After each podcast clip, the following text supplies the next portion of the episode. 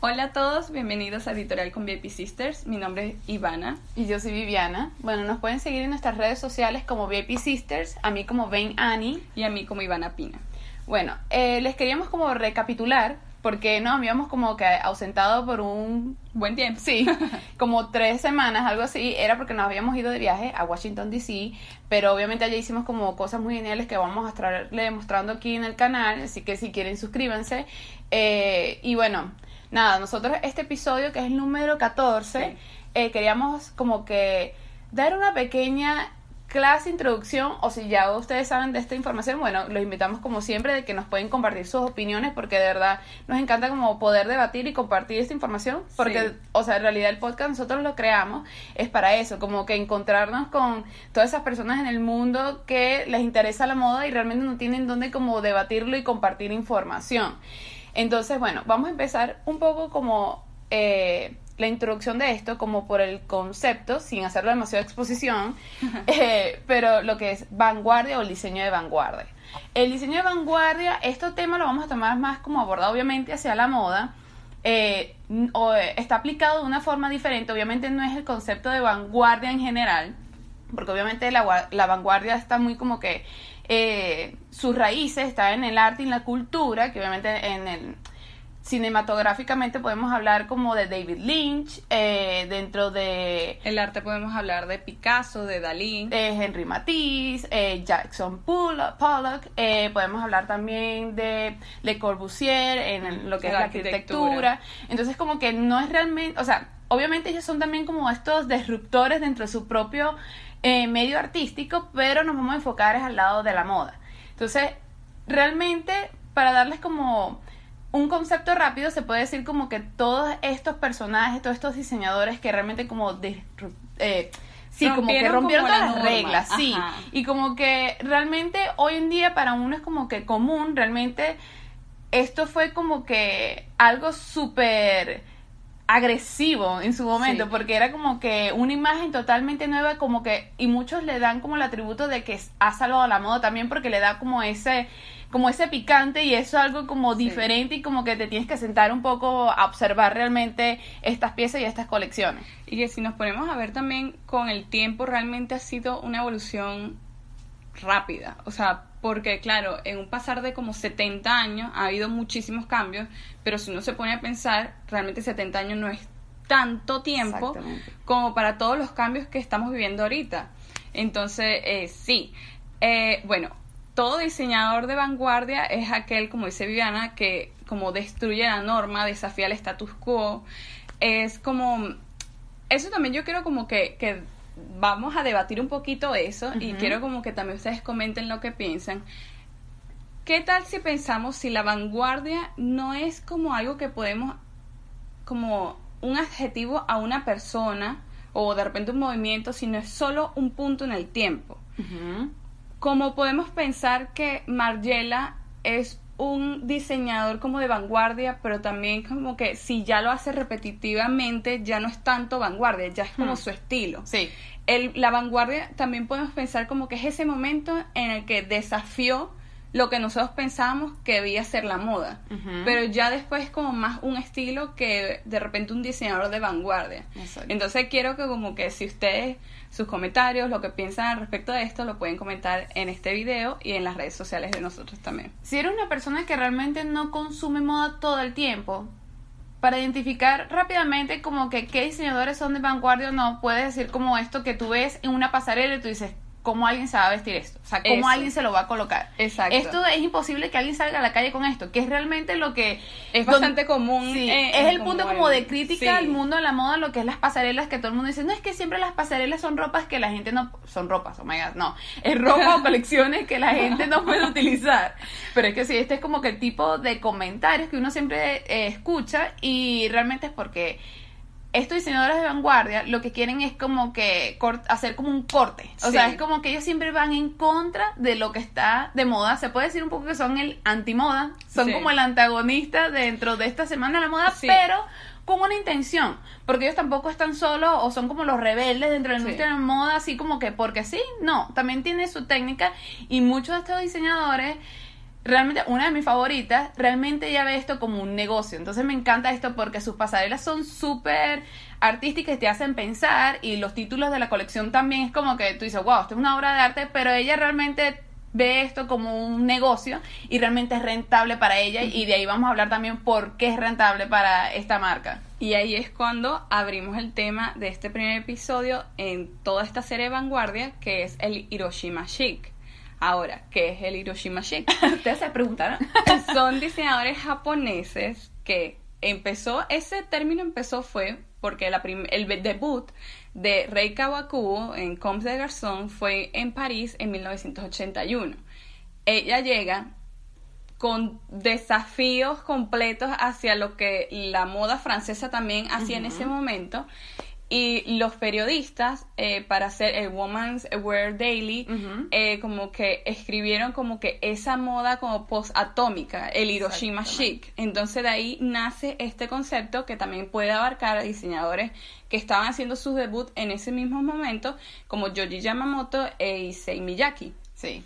Entonces, sí, puedes hablar de tu diseñador favorito. Bueno, también como que para agregar aquí lo del Hiroshima Chic, realmente estos diseñadores, ellos, su crecimiento en Japón duró, o sea, fue después de realmente la bomba en, Hiroshima y todo esto. O sea, realmente es como que el crecimiento de ellos en su propio país fue bastante lúgubre. sí, porque todos, o sea, todos estaban vivos cuando, durante la Segunda Guerra Mundial, cuando eh, pasó lo de la bomba en Hiroshima y Nagasaki todos ellos tienen realmente como que eh, de base dentro de sus mismas casas, sus mismas marcas, también esto como eh, la tristeza, la melancolía y realmente es como increíble que ellos hayan utilizado la moda como un medio de expresión y no solamente esto, sino como ser abanderados de su propio país. Entonces como que bastante interesante todo esto y o sea, voy a hablar un poco más como de Rey Cabo Cubo, su marca Coms de Garzón, que el, el nombre francés eh, que yo sé que es como, like the boys, así como los niños o como los chicos, eh, ella realmente no tiene ningún como que estudio de moda. Ella realmente es como que, eh, creo que es literatura que ella estudió y luego como que tuvo un poco de conocimiento de los textiles y luego de esto es como que ella empezó a ser estilista y después empezó a crear su marca.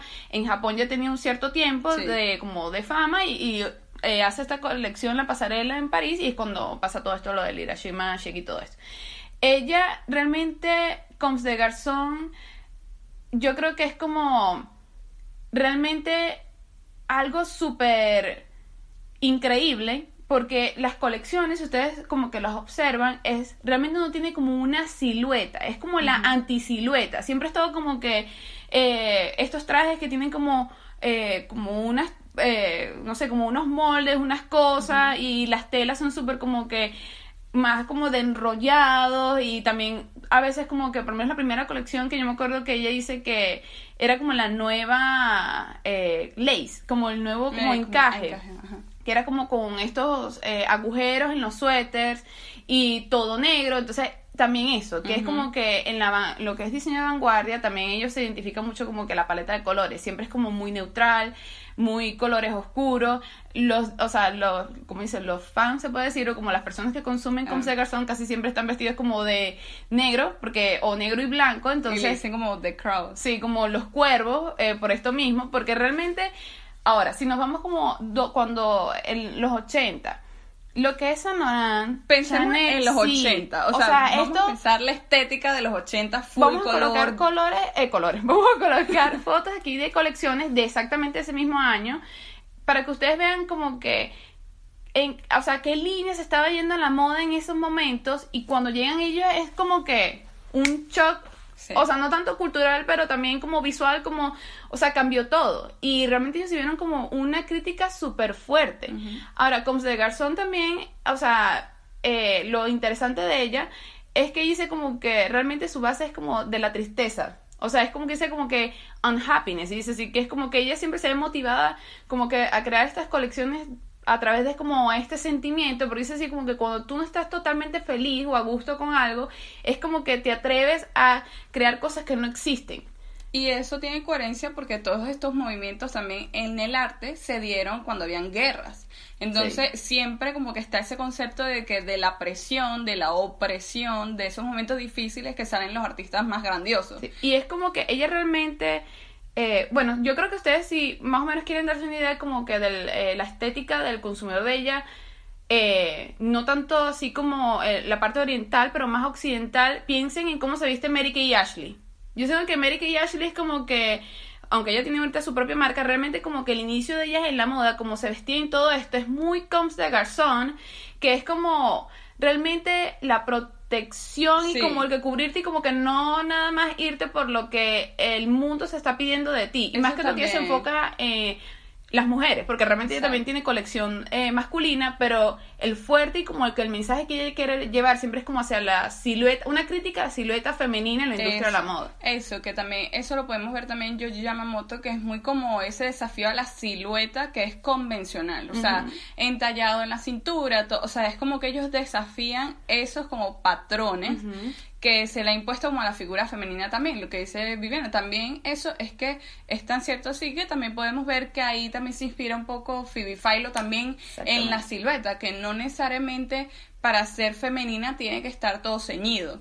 Entonces eso es lo que trataron de desafiar desde un comienzo, o sea, es, estos diseñadores. Y ellos siempre como que de base, tanto ella como con su esposo, porque son como que los propietarios totales de su marca, ellos no tratan como que de venderse a, eh, a nadie. Y realmente como desde afuera, cuando uno empieza como que a hablar de eh, las bases de esta marca, uno piensa como que, bueno, pero esto es como que una rebeldía y sin causa, pero realmente es impresionante en la forma como ellos han manejado la marca. Porque por lo menos en el Met, cuando fue en, la exposición de Comme ella es, la, sí, ella es la segunda diseñadora que se celebra en el Met Gala estando aún viva, porque el primero, fue, Saint Laurent. y luego ella, que creo que la exposición de ella se llamaba The Art of the In-Between, algo así, y o sea, es súper increíble ver la evolución de estos diseños y ver tanto tiempo que realmente ellos no han tenido como que o no se ha visto, porque ella también ha comentado esto, como que realmente la marca de ella, tú no puedes ver cuando están en las altas y los bajos. Entonces dice como que eso en parte es lo que ella quiere, como que si tú estás muy persiguiendo las tendencias y estás como que realmente tratándote de adaptar todo el tiempo al mercado, eh, la gente puede notar cuando tu marca le está yendo bien, cuando le está yendo mal. Es más, ahora vamos como que un poco, para como no, no alargar mucho y también darles espacio a ustedes como que investiguen si les llama mucho la atención. Yo siento como que ella es súper interesante y también que es muy raro conseguir entrevistas de ella, igual como de Liman. Sí, es como... Eh, ella tiene una, como que colecciones Sí, que va, eh, salen como de Comes de Garzón, que está Play, que es la más famosa. Tiene muchas, pero Play es como que la más famosa, que también le vamos a colocar imágenes aquí, que estoy segurísima que ustedes la han visto en Instagram, que es el corazón con los ojitos. Ella ha hecho colección con Converse, que son de los más vendidos. Y Comes de Garzón como tal ha hecho también colaboraciones con Nike. Exacto, también. Y también con H&M. Entonces como que ya tú empiezas a ver como que desde aquí, ok, es donde ellos realmente eh, tienen como sus ganancias. Ella también tiene como una línea donde todo es blanco y negro, de camisas, de ciertas piezas que tienen un poco de lo que es pasarela, de los cortes de una manga que no es manga, entonces no sirve para que te pongas manga, sino que te la amarran y la manga está en otra parte, o sea que tiene estos conceptos como fuertes dentro del diseño y es de donde ellos tienen eh, como que agarran fuerza. Igual los perfumes también, que es como, que también habíamos hablado un poco de eso, como que las marcas también se, eh, eh, como que se sustentan también el mercado de los perfumes. Los perfumes de ella también van muy como con su marca. Yo una vez probé uno eh, que se llama Concrete, que es como supuestamente el olor a concreto. Entonces tiene como, unos como con olor de pintura de uña y goma. o sea, son loquísimos, pero obviamente el consumidor de ella es como que le gusta. Le gusta porque es diferente, es contra la norma, contra lo que ya está establecido. Bueno, eso también eh, lo podemos ver en todos estos diseñadores japoneses, de que ellos como que no pierden su integridad de lo que ellos quieren representar diversificándose, porque hay muchas empresas que es como que quieren hacer debajo de una sola sombrilla todos los productos, pero es difícil manejar si tú también quieres experimentar más en unas cosas que en otras. Entonces, todos estos diseñadores japoneses tienen diferentes marcas debajo de su nombre Yo Yamamoto, Rei Kawakubo o Comte Garzón, que son como que las que son más casuales, más ready to wear, más de fragancia y accesorios, o sea, como para que la principal siempre lleve esa como aura de transgresión. Y que ahí vamos también por lo menos en la colección, o sea, la playera, eh, los zapatos y todos estos de Play eh, by Coms de Garzón, lo inteligente de ellos es que sus franelas es, y su mercancía está en las boutiques o, depart- o tiendas departamentales como las más exclusivas como Saks, eh, Oxfits, No, eh, sí, Neiman Marcus, Marcus, eh, Nordstrom, todas estas tiendas, pero como no son por temporada, nunca las colocan en rebaja. Entonces, Exacto. el precio principal, o sea, como que eh, el más bajo creo que es a partir de 100 dólares y ahí puede como que ir escalando y subiendo, pero realmente nunca están en rebaja. Entonces, su marca, tú no te das, lo que ella dice, tú no te das cuenta si se está vendiendo, si no está vendiendo, si eh, está de moda, si no está de moda, si, y realmente como que la gente siempre va y quiere como que agregar una de estas piezas en Sí. tu colección porque ya es como casi cápsula, ya es algo como que también eh, la gente también lo usa como que carta de, ok, esta persona sabe de moda. O sea, es como que está utilizando esto, sabe, o sea, no necesariamente como que nada más le interesa Combs de Garzón, pero es una persona que está un poco, tiene un conocimiento. Un poquito más, Más que de profundo. repente solo leer Vogue la primera página todos los días, y ¿no? que Como no que se le más. desvaloriza como un ejemplo. No es que la marca de él sea necesariamente eh, económica nada más, pero por lo menos como ha manejado Michael Kors su marca de línea, por lo menos de franelas, de algodón, de, sí, este tipo como que De marca básica, como de, sí, para, obviamente departamento, realmente la gente se da cuenta como que esto lo tiene todo el mundo. Entonces como que cualquier, es más, hasta las billeteras de Garzón son súper, como que la gente las quiere comprar y porque también son súper diseño muy bien hechos y no es como que la marca encima y no es algo que todo el mundo tiene, sino como que realmente alguien, un consumidor que realmente está pensando a largo plazo, que quiere como que agregar piezas a su colección personal, que tenga como que un peso dentro de la moda, porque realmente esto es para consumidores de moda, trabajes o no dentro de la moda. O sea, esto es como... Eh, como ya arte, sí, realmente es como que la gente cuando compra estas piezas como que así lo voy a usar para tu día a día, es como, como una inversión para ti. Bueno, ahora, hablando un poquito más de otro diseñador que es Yoji Yamamoto, él también como desafía siempre esta como la silueta femenina, como todo esto, y realmente él no estudió primero moda, sino que él es- o sea, se graduó de universidad y empezó a estudiar moda para ayudar a su mamá que tenía como un atelier. Entonces él también, bueno, él fue pareja de Rey Kawakubo por mucho tiempo, este, pero él también está como, como dice Viana, como siempre también en esas líneas como más básicas, pero es como básica para una persona que le interesa un poquito más. No solamente de repente le interesa el nombre, porque también el que compra Comte Garzón, Yoji Yamamoto, no necesariamente lo compra para que los demás sepan que tiene algo costoso. Sino es más como lo que tú dices, como para que sepan que le interesa la moda, más allá del nombre. Que tiene como una delicadeza, puede ser como la hora de comprar. Por la, calidad, por por la la, Los silueta, cortes, los la cortes, sí. los colores también. Y el otro diseñador que es Issei Miyake, él es muy conocido también por los como plisados. Y un dato curioso de él, que yo no lo sabía, es que él le, hacía los típicos eh, suéter collar tortuga a Steve Jobs, cuando estaba vivo. Sí.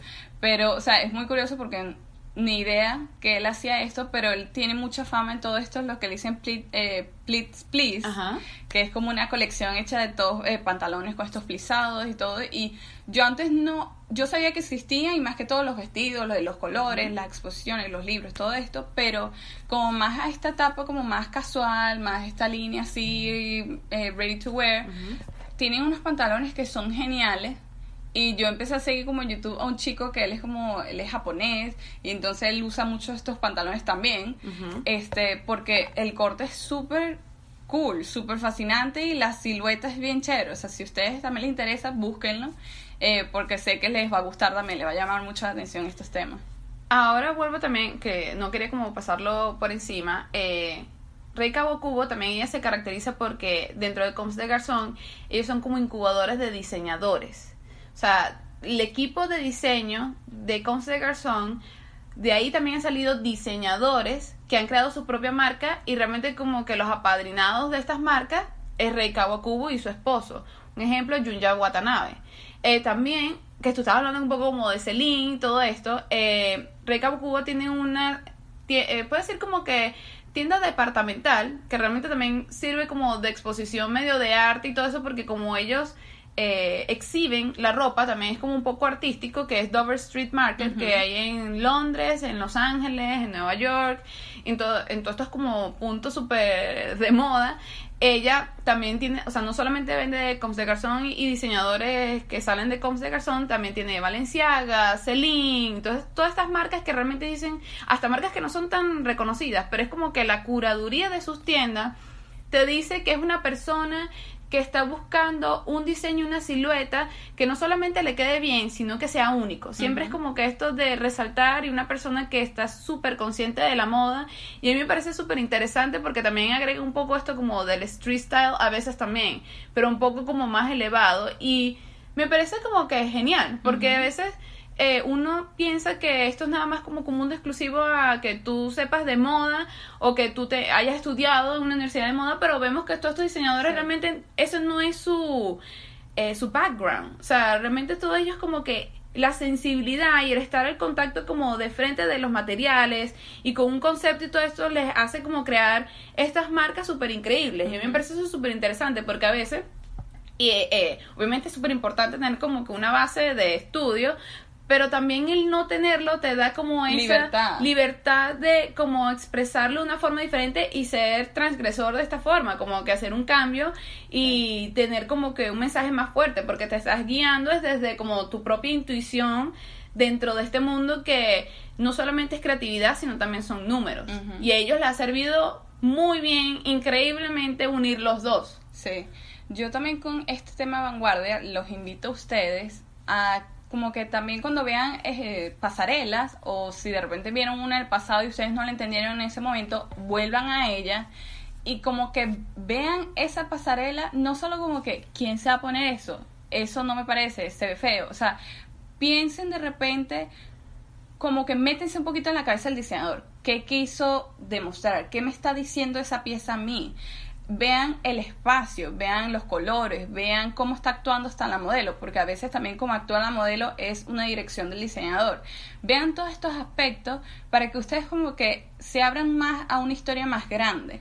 De repente que no, porque a mí también de repente en un momento me costó como que no entiendo quién se va a poner esto, y, pero a veces hasta estas piezas no son para usar, son para realmente crear un statement. Entonces como que vuelvan a esas pasarelas de repente que a ustedes les pareció rara y piensen de otra manera, de repente busquen referencia. Eh, los, como está diciendo, los colores, los patrones, todo esto como que lleven de repente a un punto específico en la historia, a ver si les dice otra cosa, ah, cuándo nació este diseñador, qué está sucediendo en ese lugar donde nació, o sea, piensen todo esto porque realmente todas estas cosas es la que crean una personalidad, crean la, como el filtro como nosotros vemos el mundo. Entonces esto es bastante interesante que ustedes lo hagan en su casa, en su momento libre, si les interesa mucho la moda, porque siento que los va a llenar mucho y los va a enriquecer también de mucha historia y de mucho como estéticas diferentes que son las de, que uno tiene, pues, porque uno es latino, normalmente uno siempre está como a esa silueta típica de la mujer, pero si vemos en... Eh, en Asia la silueta es totalmente diferente. Entonces, como que investiguen bastante para ver de repente qué se encuentran. Sí. Bueno, eh, vamos a estar como haciendo cierto, se puede decir como que capítulos sí. dentro de esto del diseño de vanguardia y nos encantaría si pudieran como que compartirnos ustedes si tienen algún diseñador de vanguardia que les llame la atención, qué les pareció este episodio, si les parece como que algo interesante, si ya habían escuchado no habían escuchado. Eh, igual compártanos todos sus ideas. Eh, nos pueden como seguir eh, arroba VIP Sisters en Instagram y a mí como ven Ani, a Ivana como, Ivana, Pina. También vamos a dar el correo electrónico también para, no sé, porque es como, nos han llegado los mensajes como por todas partes, eh, muchos nos han dejado comentarios, algunas veces los videos no nos dejan, pero como los escuchan también por Spotify o cualquier otra plataforma, para, eh, plataforma de audio, nos escriben, nos consiguen por Instagram y nos escriben un DM o nos, nos escriben una foto o cualquier cosa, entonces como que queremos que se sientan libres como de realmente como compartir. Sí, de compartir y, y platicar con nosotros porque realmente esto es tan enriquecedor para nosotros porque de verdad es como que a veces uno también cuando uno está rodeado obviamente de personas, o sea, uno trabajando dentro de la industria de la moda y como que uno comparte adentro es como que la misma información, pero también a veces como que escuchar a alguien que está de afuera es algo como que interesante. Sí, y uno le como- cambia como también el punto de, de vista a las cosas. Exactamente, entonces como que bueno, también queremos como que sepan que todo lo que decimos aquí es como que obviamente desde el filtro, desde el punto de vista de moda, Sí. no es como que... Y de moda y de nosotros. Es que sí, también es como que obviamente, exacto, opinión propia. Eh, nos encantaría poder como que compartir con ustedes también más experiencia de cómo nos fue a nosotros en la universidad y ciertos proyectos que hicimos de esto. Entonces, bueno, nos avisen si les interesa todo esto. Nos vemos en el próximo capítulo. Vamos a estar compartiendo toda la información también de lo que hicimos en Washington, así que no se lo puedan perder. Exacto. Bye. Bye.